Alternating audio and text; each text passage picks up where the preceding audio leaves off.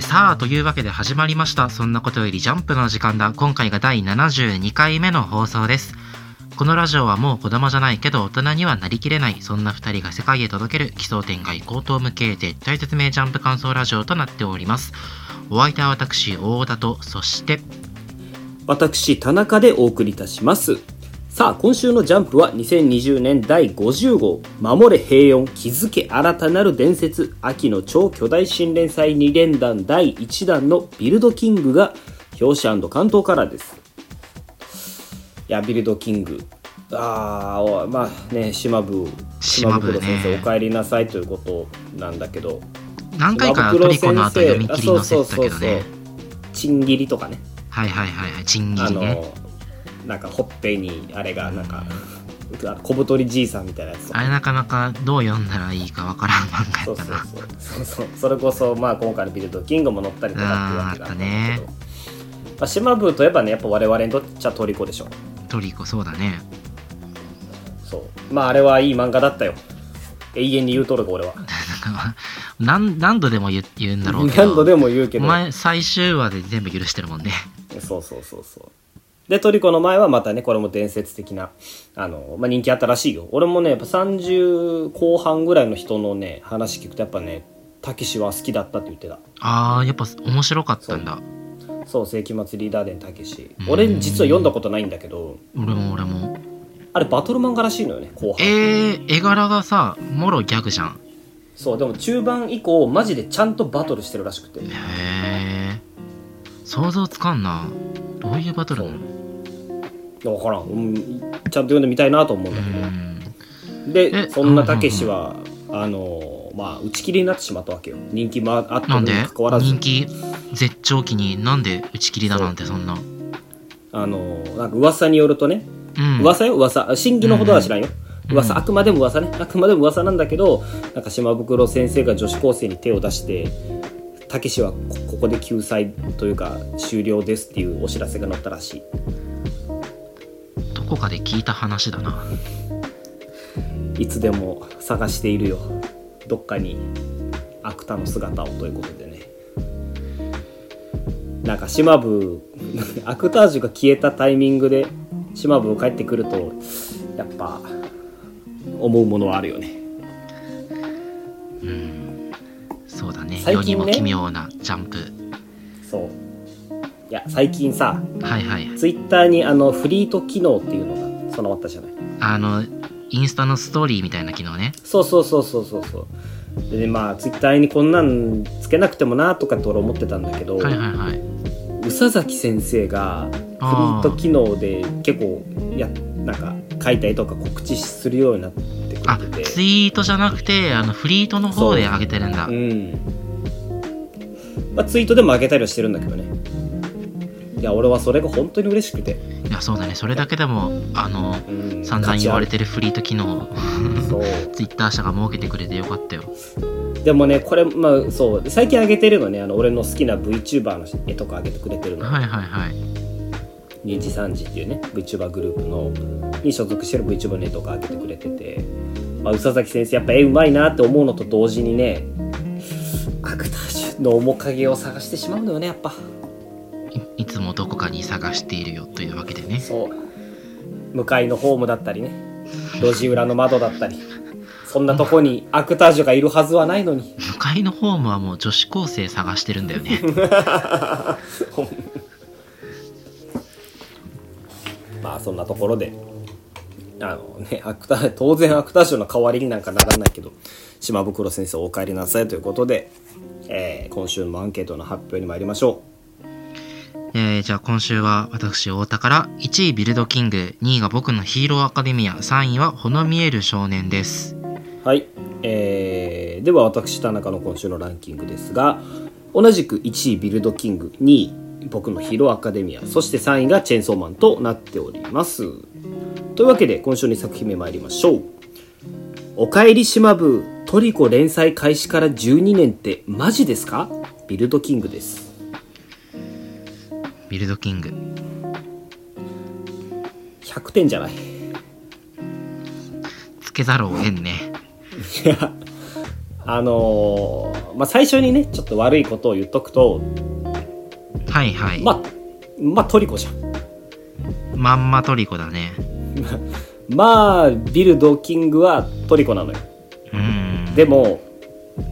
やっぱねワクワクのさせ方において右に出るものいないんじゃないかなと思ってだから少年漫画っていうフィールドがあまりにも島風にマッチしてるよねそうなんかこうなんて言うんだろうここまで真正面からこの少年漫画の少年っていう部分にぶつかってくれるとさやっぱ嬉しいなと思うよねうーんなんかねいや島部うん島部の漫画っていう前情報もちろん込みでめちゃめちゃ期待し,、てなかったのよあーなるほど1にも2にも絵柄なんやけどさまあまあまあまあアンデッド・アンラックなんか目にならんぐらいバタ臭いからね絶対さもうさすがに時代遅れでしょこの絵柄だって言うてさトリコはかっこよかったじゃんまあトリコも当時時代遅れではあったけどでもやっぱトリコのビジュアルはかっこよかったじゃんいやそうそうそうそ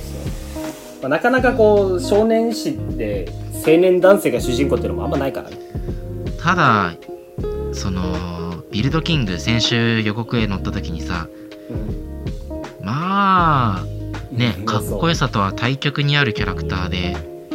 これ主人公にすさ据えたところでじゃあどうやっていくんだって全く見えなかったんだけど、それこそ玄と小松のキメラとか言うてたからね先週、うんそうだね そうだねうんなんだけどで別に今週読んでさその俺の懸念がその晴らされたわけではなくてやっぱりなんだよこの絵って思いながら読んでるんだけど、うそこ抜きにしても100点なのよねいやそうなのよそうなのよそう誰かが言ったっていうナレーション聞こえてきたもん俺今週読んでそのあのワンピースみたいなやつねあのトリコのアニメの一番最あ初ト流れリてるコやつねのアニメかそうそう誰かが言ったなんとかが無限に湧き出る泉があるとみたいなやつあるじゃんはいはいはいはい が出た全く一緒で竜宮城に悪魔城みたいなさあその島風のうまさってさその題材を漫画に絡めるのがうまいなって思ってやうっーぱ、んまあトリコは食がテーマで今回は住居っていうのがテーマだけどそのおとぎ話の世界に出てくる竜宮城とか悪魔城鬼ヶ島に天空の宮殿みたいなのをこうダンジョンとして描いてなんかこううまく全部うまく絡めてきてるじゃないそうだねしかもそれを攻略するんじゃなくてそれを作った者たちがいたっていそううそうそうそう観点俺は斬新だなと思うよそうめっちゃワクワクするじゃんこんなんさ、うん、そうだね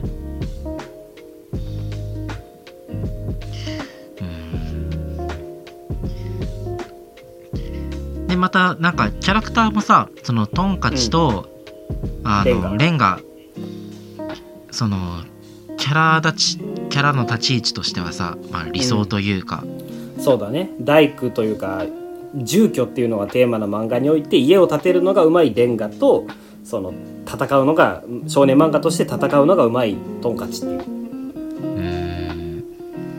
んきっとトンカチもトンカチでやっぱ大工としての才能が何かあるんだろうねまあどっかで芽生えるのはするかまもしれだない、描かれてないけどっていうで奔放な兄と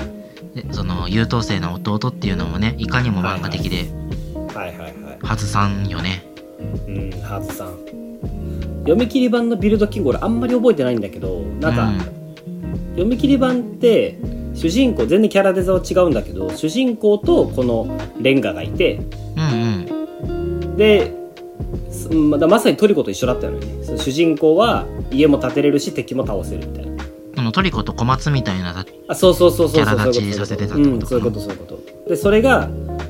今回ちょっと役割分担したみたいな感じになっててうんそれはまあ連載やる上で結構広がりも見えていいんじゃないのかなとうんか、うんうんうんそうやねあだから俺ややっぱ今週1話読んだ上でこのレンガの目がキラキラすぎて目に毒なのよね終盤の小松みたいになって るもんね そうだねそうそう終盤の小松言えてみようやなずっとキラキラしてるんだけどねそうだね。で、そまあ、その冒頭にもあったけどさ、中の俺巨大な山脈マンションとかさ、うんうん雲海の黄金ホテルとかさ、はいはいはいはいめちゃくちゃいいよねこのハったりの聞かせ方そうなんか言葉の選び方もちょうどいいんよねなんうかん巨大なそうだ山ね脈マンションとか、マグマに浮かぶ黄金暗黒城とかさなんかそういう長くもなく短くない簡潔ででもキャッチーでみたいなさそうだねここ山脈マンションなのが多分いいようねんこう取りこらせた感じるよねなんかあーちょいださなんだよねそうそうフグクジラみたいなねそうそうそうそうそうそうネーミングセンスを感じるけどでもやっぱこれぐらいがやっぱね分かりやすくていいいやちょうどいいめっちゃいいよんだよね、うんちょうどいいのよね作風にも合ってるしでやっぱ絵うまいなと思ってその、うんうんうん確かそうにね絵柄が古いのは確かにそうなんだけどやっぱさ今週のそのトンカチがハンマーで飛んでるシーンあるじゃんうんいや迫力あるしうまいなっていやそうなのよバトル展開始まってからのその緩急のつき方がさやそうそうっそうぱめちゃくちゃうまいよねそうめちゃくちゃうまい結構うんなんだろうテンプレさテンプレ第1話ってさうんなんかここまでのバトル描写とか動きのある絵挟まずになんか必殺技出して解決じゃんはいはいはいそうねでもしっかり第1話でその動きのあるバトルがそうそうそう展開されててまあバトルというかまあ移動なんだけどねうんでその上で見せ駒もバッチリ決まってるって、うん、うんう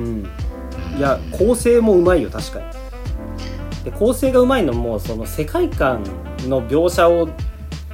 がうますぎるんだよねやっぱ結局そこに戻ってくるんだけどこんだなるほけどねの最小のページ数で、こう世界観あのー解説してワクワクさせてっていうのを済ませてるからこうバトルとか動きのある絵にもページ数避けるみたいななるほど確かに世界観を最小ページで説明してるのかそう確かに序盤のカラーと中のこの雲海ホテルか師匠との階層みたいなとこだけだもんねそうそうそうそうそっかそうそっかあとあとやっぱ釘チョコとかさなんかそういう謎の食べ物みたいなのをちょこちょこ出していくみたいなところで補強してたりとかそのでもこれもやっぱ俺たちがトリコ読んでるからっていうのもあると思うのようんうんうん逆にそこがプラスに働いてるじゃないけどこの世界はねみたいなのがわざわざなくてもあトリコの世界観ねって言われるとわかるじゃんもううんうんうんっていうのも込みでやっぱ世界観の説明が最小でかつそのめちゃめちゃパワーがあるみたいなそうだこねこが構成力の妙だと思うのよねぶっちゃけこれその続くと思ういや思うようんいや俺もねこれは続くと思うまあ懸念事項として言えば今のその呪術とかチェーンソーマンみたいなスタイリッシュバトル漫画に慣れてる人たちがこのまあ言ってしまえば古臭い王道少年漫画をどう受け止めるのかってとこだと思うけどでもやっぱ久しぶりにさジャンプのバトル漫画がザ王道っていう感じで始まって、やっぱ安心感あるし、なんだろろう一周回って新鮮だったようああなるほどね妖怪とかお鬼とかじゃなくてさ確かに吸血鬼とかじゃないところがここ最近全部そうだもんねそうなのよ確かにそうなそれこそほのみえもそうだしうんあやあやとらもまあそんな感じか今人気のチェーンソー呪術もそうだしねそうだね勃ポ血ッケもだツもしそうだし確かにそうなのよだからね あの初めて島文の漫画読むその少年少女にも響いてほしいしうんそこ入り口でじゃあトリコ読んでみようとか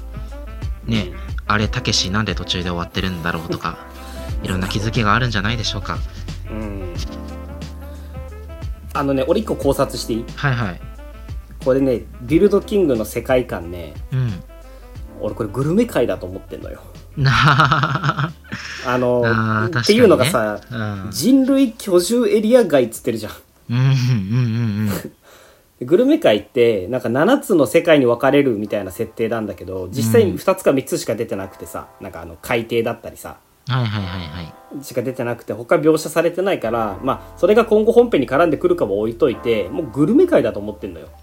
うーんグルメ界生まれグルメ界育ちの人間たちの話なんじゃないのかなとかっていうのはちょっとね思ってるとこはあってやっぱ釘チョコとか出てきそうじゃん出てきそうだね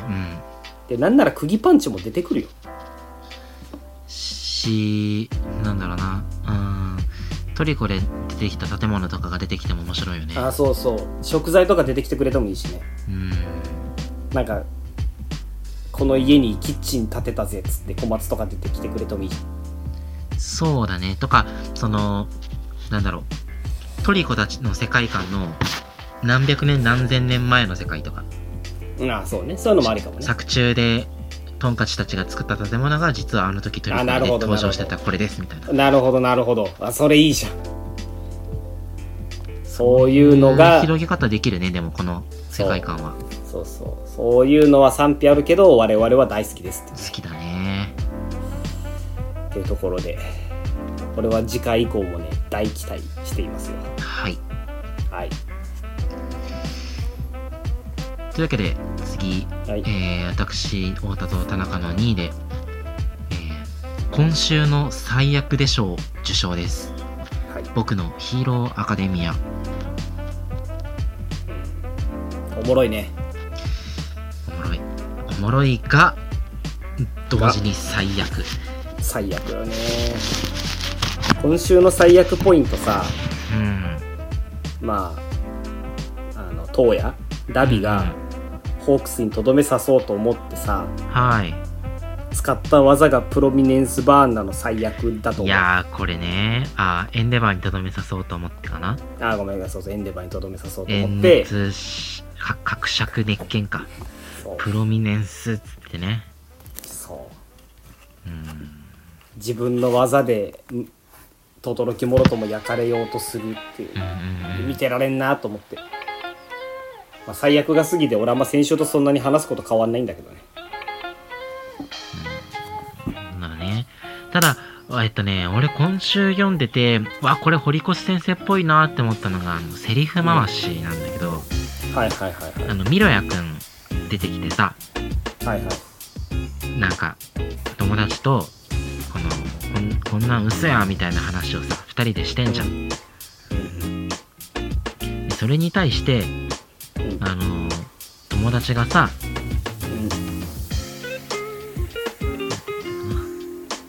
ミロヤくんいかんよこれ言ったもん勝ちやん事実かどうかは後回しでいいんやもんって言っててこの一連のセリフってうんうんなんか多分ねロジカルではないんだないと思うのよまあ何を言わんとしとるのかは伝わりづらいところはあるよな綺麗なセリフじゃなくて多分それって堀越先生の今までのその漫画の中のセリフのな何何百何一億万パーセントデトロイトスマッシュみたいなやつとか、はいはいはいあとはあのマジでかかっちゃんとかねい頑張れって感じのテクだとそうかそうそうそうそう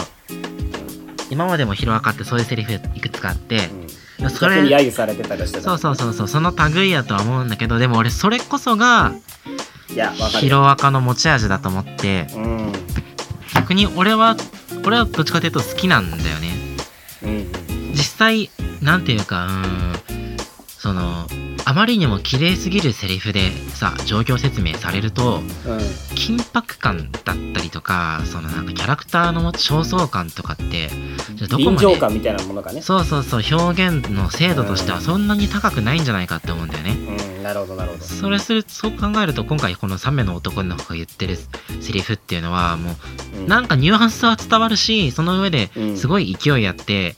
この3名の男の子としてはあの頭の中ではやっぱエンデバーを信じたいっていう気持ちがあるんだけど、うんその上で心が揺れ動かさずされずにはいられないっていうまた葛藤がうまいこと伝わってくる表現方法やと思う。うんわかる漫画って絵だけじゃないよねやっぱ、うんまあ、映画は総合芸術って言われるけどさ漫画も本当にもう一人で脚本考えてうんコマ配置して演出もそねうカメラ割りもセリフ考えて全部やってやっててまあほぼほぼ総合芸術みたいなもんじゃんそう考えるとねセリフもやっぱしっかりした表現手段として用いてる素敵な作品なんじゃないかなと思うようん逆にこういう方が真摯に向き合ってるんじゃないかなとも思うしうんそうやねその世界の話っていうのをちゃんと描こうとしてるというかねうんその登場人物に没入ししてうん描けてるというかねうんうんうん作品に入り込んで書いてる感じあるよねあとそのその次のページのさ轟きじゃないや、エンデバーが揺れてるシーン小回りに合わせてセリフの白い四角傾けてたりするのもいい描写だなってああこれもいいねうん本当に困惑してるのが伝わってくるからなんかそのうん映画とか漫画の表現とかあと現実でもさ本当に絶望してる時ってあうのん視界がぐらっと揺れてさそのままもううん膝から崩れ落ちるように視界がぐらつくじゃんあれを表現してるよね頭の中もか完全にぐらついててもうかうん倒れる寸前だっていうのが表現できてるわはいはいそんで最後ベストジーニストが復活したわけなんだけど、はいこれやっぱおおってなるもんなんかなおーそうだふねーんって感じだったんだけど俺うんまあベストジーニスと死んだ扱いされてたもんねそうだねそうそうそうフそォックスが殺した扱いになっててうそうそうそうそうでも絶対生きとるやろって万人が思ってたよねまあまあまあそうそううんベストジーニストってベスナンバー4だっけ3じゃなかったっけあホークスあがい2でその次だから3じゃないあそうか3今は3かえミルコが3じゃないミルコ5かえミルコはジーニストが3だった気はするあそうかそうかベストジーニストも強いんだねじゃいやめちゃめちゃ強いらしいよどうもああのビジランテですげえ強いのは知ってたのよああそうなんだなんかぶっとい繊維使っててなんとかかんとかワイヤーみたいうんな繊維だったら何でも操れるからみたい今週もなんかね大きい糸巻きみたいなとこからなあそうそうそうそう糸出して拘束しててあそうだからここれが出たんじゃないかなそあのそうだビジランテでこんなん操れるならそら強いやんって気はするけどただなそんかのでもやっぱり今今までさ、うんここ最近その飯田君とかさねじれちゃんとかが参戦した中での流れでベストジーニスト来たからなんか同じテンションで見ちゃった俺はなんかい死んだと思われてたやつが復活したみたいなテンションに俺ちょっとなれなくて なんかね結構、うん、出し方としては贅沢というかもっともったいぶっうんてこともできたんじゃないかっ、ていうねうん、まあそんなにベストジーニストに思い入れがないっていうのもあるけどうなんベストジーニスト出てきたことでもう今回さダビが話してたホークスのネレギレについてはあのーまあ、お名返上というかそんな嘘やったってことがさあー視聴者には伝わるわけやけどそうなるとあと今回ダビの演説の中での、まあえーヒーローのなんていうかそうだなヒーローに対するうーんネガティブキャンペーンで言うと、まあ、ホークスがヴィランを殺害したっていうのとエンデバーが、えーまあ、ち非道な親だったっていう事実なんだけどうんうんこの2つについてもそのなんか釈明の機会があるのかねそうねでもそれで言ったら俺ベストジーニストが来たことによってこの実はヒーローこそ悪じゃないかみたいな今日今回言ってるダビが言ってるこの宣伝もなかったことにならないんじゃないかなと思うけどね結局しこりは残したままになるんじゃないかなと思うけどああなるほどもうそれはそれとしてベストそジれーはニそスれトとはして解決するけどそうそうベストジーニストは生きてたけどじゃあそれはそれとして確かにヒーローってそういうとこあるよなみたいな論調にならないなるなる、ま、なったままなんじゃないかなみたいなのはちょっと思っててうーんなるほどあ分ねかんないけどねまあぶっちゃけエンデバーに関しては完全にそれ事実だからね釈明のしようがないもんね,、 うんだから早く謝罪会見が俺は 見たい謝罪会見大好きや なさせたくてたまらんやろ だってエンデバー作者の一番のお気に入り説あるじゃんいかにひどい目に合わせるかみたいなね「進撃の巨人」でいうライナーみたいなライナーみたいなねそうそうっていう感じですはいはいそれでは3作品目参りましょう「デンジ決意の時幸せとは一体何なんでしょうか?」チェーンソーマンですはいチェーンソーマンチェよ良いなと思ってうんうーんわかるよわかるよ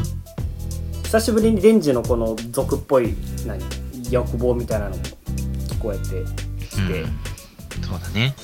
まあ、ずっとね普通になりた普通の幸せでいいって思ってたデンジ君なんか俺らは最初の頃さ、チェーンソーマンそのデンジが普通の幸せを手に入れるまでの物語だって言ってたけど、その後さやっぱその実はデンジはもうすでに幸普通の幸せ手に入れてて俺らよりよっぽどいいんだみたいなせいそうそう話そうもしそてうたじゃない。っ言ってたねてなるとやっぱ人間の欲望ってこう再現はないみたいなもんで、うんやっぱそれより先にもっと先にっていう風になった結果よそこまではいいんだようんうんその結果デンジはチェーンソーマンになりたいって決意するのが俺は何よりいいなと思って熱いなってなんだろうねそうだねたただそのうーん補足するとチェーンソーマンになりたいに至る前にうん、うん彼女10人くらい作ってたくさんセックスしたいからチェーンソーマンになりたいって続くんだけどねいやそうなんだけどでもそこはそれがデンジたるゆえんな のよね結局そうだねだってもともとそうじゃないあのおっぱいもみたいから牧間さんとチューしたいから俺は戦うよっていうのがデンジだうっんうたから、んそこが大きくなったらやっぱセックスしたいからチェーンソーマンになるになるんうだよ、んいやー確かにうーんデンジの成長を喜んこれデンジの成長を喜んでいいのかな俺はそういう描写だと思ったけどね セックスしたいだなんてデンジもより大人になったなっていうそうそうそう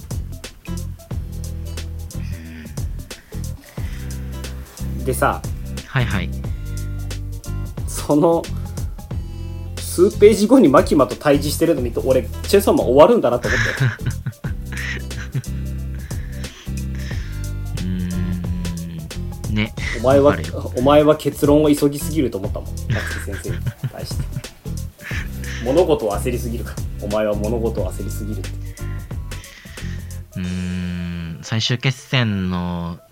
帝王はね 帝ではあるけれどもそうそうーん今週話してるさううん牧間さんあんたの作る最高に超いい世界にはクソ映画はあるかい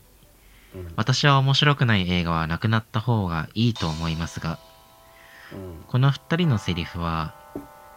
あのデンジとマキマの最初で最後の映画館デートにかかってるそうのだ美しいねう。ん美しいねでもなんかもっと意味がありそうな感じはしてるんよねうーんで俺はそこは読み取れてないんだけどそうだね。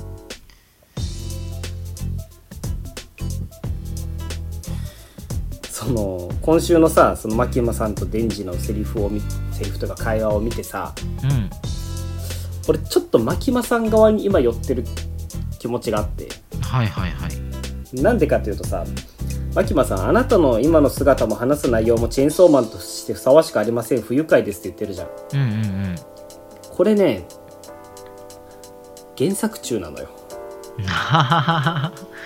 なるほどね。そういうことなのよ原作中 VS 原作改編アニメの戦いだと思ってんのね俺うーんオリジナル劇場版みたいな感じや。そうそうそうそうだと思っててってなると俺原作中だから確かにマキマの言うことにも一理あるなとちょっと思っちゃったさうーんじゃあやっぱ殺すしかねえな。いやそうなるの よねあの過激派原作中は殺すしかねえのよ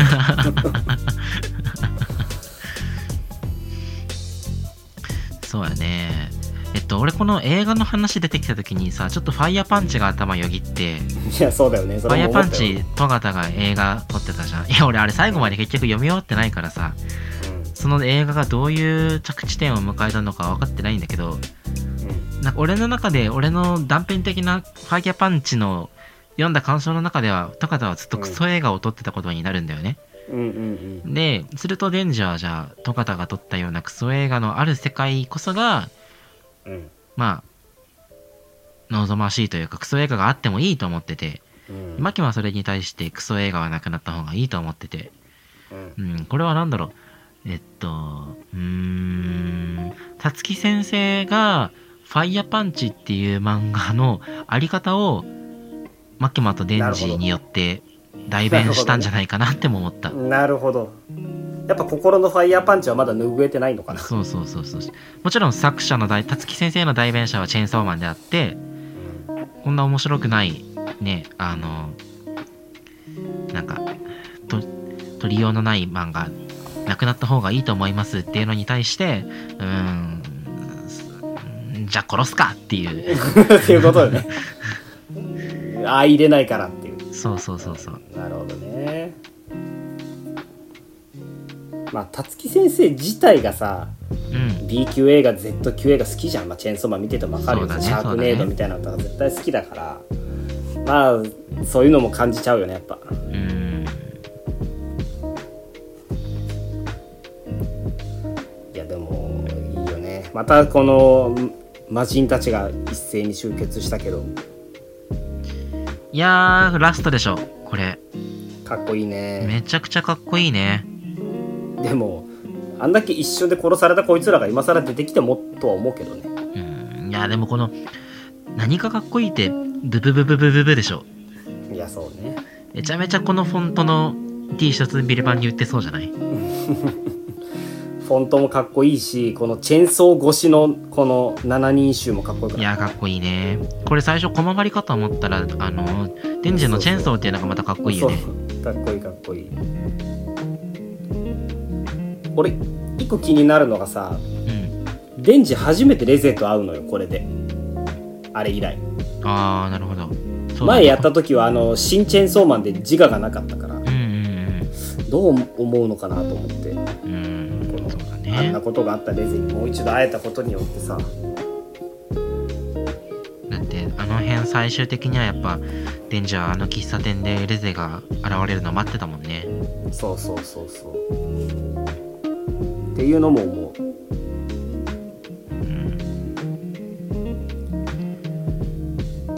いやー終わるでしょ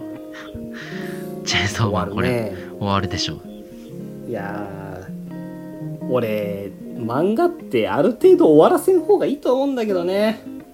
なんかさうんうんなんかそのいやわかるよ引き伸ばしが叩かれるのもわかるしうんうん例えば「鬼滅」みたいにちゃんと終わるべきところで終わらせた漫画が褒めそやされるのもわかるけどうんやっぱそれはそれとして好きな漫画って読んでたいじゃん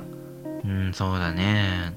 だから俺チェーンソーも終わらないでほしいなって思うんだけどやっぱ終わるよねうん終わるんだよこれでももうたつき先生の次の漫画読みたくてたまんないな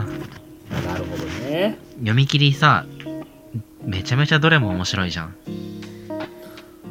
あ何があるっけたつき先生の気に入ってる姉の裸とかあああったねあれ面白いね確かになんとかのなゆた破壊のなゆたああだっっけたあったあったあったあったあったあった確かにあとなんかなんだろうえっ、と神様になって何秒か止める漫画みたいななああったねあったあったそうなのよなんかレベル E みたいに短編連載してほしくないああそうだねレベル8向いてるかもねあれ形式うん、はああいうの向いてるかもしれないそのいくつかのあの不思議話を、まあ、何週間かごとに書いていってそうそうそうそうそれで一つの作品とするね、うんまあ、ちょっとずつ世界観つながってあれいいてかもしれないそうそうそうそううんやっぱでもこのなんか魔人7人衆をさこんだけ何回も登場させてことはこ、まあ、それなりに重要なキャラたちってことじゃない、うんそうねでもやっぱこのなんかソードマンとかムチマンとかがさあんま描かれてないからそのバックボーンがねうんうんそういうのもちゃんとやってくれてたらなとかっていう気持ちはあるんだけどねうんいやー次が次の作品かやっぱなんか下手したら年内で終わる説もあるしなうんそんな早いかなまあでも全く想像できんね正直チェーンソーマンに関してはそうファイヤーパンチもそうだったじゃん終わりそう終わりそうっつって意外と終わらなかったから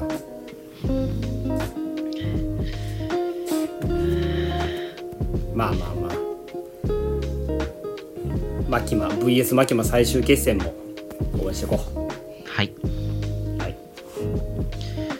したら今週のラストですはい。ここ最近の展開化ける雰囲気を感じますほの見える少年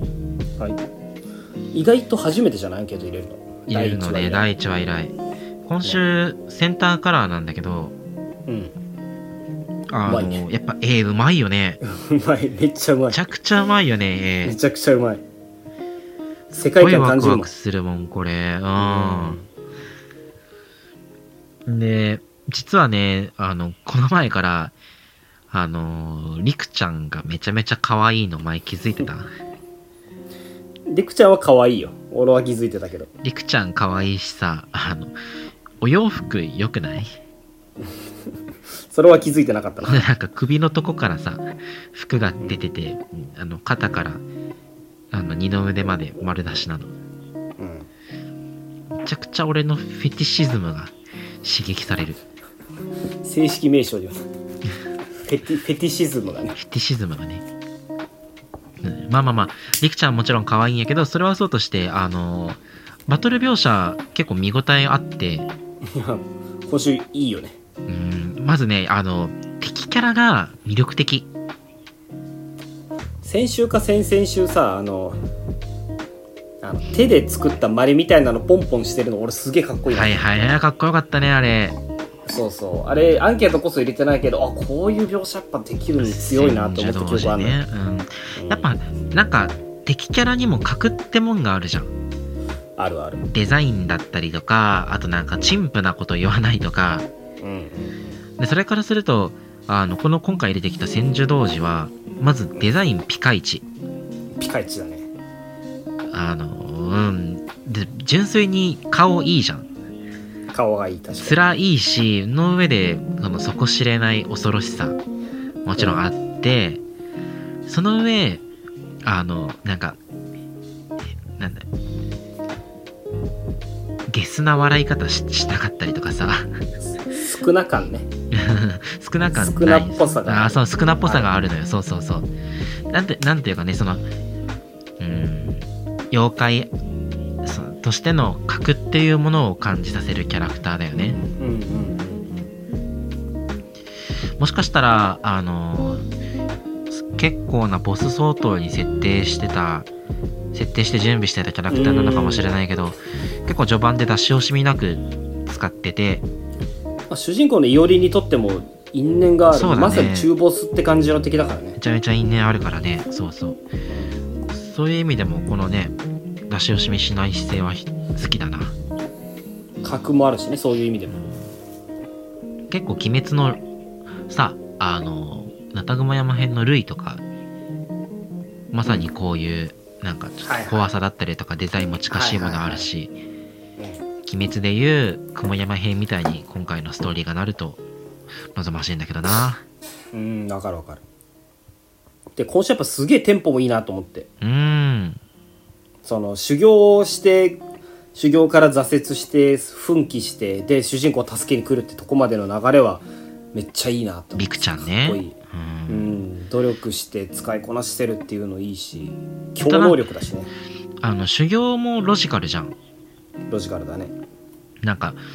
いやまだまだ今の時点では訳は分かってないんだけどでもあのなんかやらなきゃいけないことは分かりやすいしきっとそれが難しいんだろうなってのも分かりやすくてうんでその上であのりくちゃんのポテンシャルが桁違いだっていうところまで分かりやすく表現してくれててで描写もかっこいいしねかっこいい水が集まってるこのボコボコっていうシーあンー単純にパワーうまがいよね絵にこれパワーがあるからうんそう俺結構その前のページのあのりくちゃんの決意した表情とかもね綺麗ですあーいいね、うんうんこういう強い顔かけるのいいよねいいあとあのいおりのなんかブチギレてたのが演技だったっていうのも俺普通に読んでて騙されたしさいや俺も騙されたかなんだろうこロジカルだなっていおりってさ今までずっとクレバーなキャラで来ててはいはいそのいおりりがまあこれだけねあの追い詰められることあるんだって思って読んでたからやっぱりそこキャラぶれてなくてあのそこ知れないねあの自分のスタイルを貫くキャラクターっていうところ一貫してて俺は好きだねうんうんうんうんわかるっていうの込み込みでやっぱ化ける機運は感じるようねんやっぱ今回のストーリーが一個のあの転換点になると思っててだって今までもうりくちゃん守られる対象でしかなかったそうわけだけどそう来ないよねうん今週をもってさこうバディものになるでしょうんそうだね割とさあるじゃんあの女の子がこういう悪いものを引き寄せる能力持っててそれを守る主人公みたいなのは割と漫画のその構造としてあるけどそこからさらに一歩進んでというかちゃんとその能力使って戦うまあやってることで言えばあやかしトライアングルとかもそうなんだけどうんうんそういうのはね、俺非常にね、いいなと思う。その、設定だだけに留めておかないというかね。ちゃんと物語の大事なところに絡ませてくるのは、いや、熱いなと思って。ねうんいやバチバチ戦ってほしいよえ。愛別りくちゃんいやー、書くね。うんあのーまあ今週化ける機運をさ感じるけどそれで言うとあの3の8じゃなくてニンスクかニンスクを好きだったお前の目はね間違ってなかったかもしれないそう言ってもらえると嬉しい限りよ厳密にお前が好きだったのはニンスクじゃなくて松浦先生だあ後藤ん松浦先生だっけ松浦先生か、えっと、松浦先生だねが好きだったから、うねんニンスクの敵は角ないから さ敵のナンバー2ベロ伸びるだけだからベロ伸びるだけだしそのナンバーワンも決め台詞ダサいからね、なんだっけなんだったっけうん、寒すぎるぜとかじゃなかったっ け全然覚えてねえわそんな、お俺は夏だぜみたいな、そんな決め台詞やったかな。いや、でも、おおうまく噛み合ってると思うよ、やっぱ。ね松浦先生のこの。いやて。かあの今回はすすごい筆が乗ってると思うわいや、そうそあう。のシノピスカットの時そうすごい作画カロリー低いなって思う回が何回かあってもったいなかったんだけどここれも永遠に言ってるけど、あの扉絵でしょ。扉にあの ねオリンピックと絡めた扉にねそうそうそうそう。そうそう今で週のこもの千住、主典童子、違うか。千住童千子住童子かなと音行機ががっぷり四つ組み合ってるシーンとかめっちゃかっいこいい。やかっこいいねこれあーかっこいい。いやそうなのよねせっかくカラーもらったわけだしうんここからバンバン伸びてきてねミンスク枠になったらいいねお前にとっての毎週入れるみたい不な穏だなあそういうことねいやそうそうそうそういやー毎週入れるみたいな応援ちゃんと心から応援できる枠っていうのがあるとやっぱラジオも鳥があるじゃない、そうねはい、あの夜桜さんちの大作戦と あそう切見磋琢磨たして今週の夜桜さんちのい夜桜やーさんちの掲掲載載順順えぐいえ ぐいワンピヒロアカ夜桜こんな未来があるとは俺1年前に思ってなかったから、ね、 見る目がないわねはいということで頑張ってほしいなと思いますはいというわけで今週はこんなところでしょうかはい今週のジャンプさはいなんか作品数少ねえなってなんか感じちゃったんだけどあーっていうのがそのブラクロがまずないっていうのとはいはいはいはいあと呪術がまあないに等しいっていうところがある手術ねのでこれどうやって見たらいいんかなと思ってうーん呪術やってしまいましたなーって感じよね ねえこれ何なんだろうねうん原稿落としたってわけでもないだろうし行き詰まったんじゃない一旦考える時間くれってことなのかなうーんな気はするななるほどねかなんだろうアシスタント今回全く使ってないじゃん多分あそうだね入ってないしねアシスタントがいなくなったとかじゃない逃げられたみたいなうん逃げられたっていうのがあって、まあ、久しぶりにね野原元気な野原とあと五条先生というのが見れたわけなんだけどこの間の呪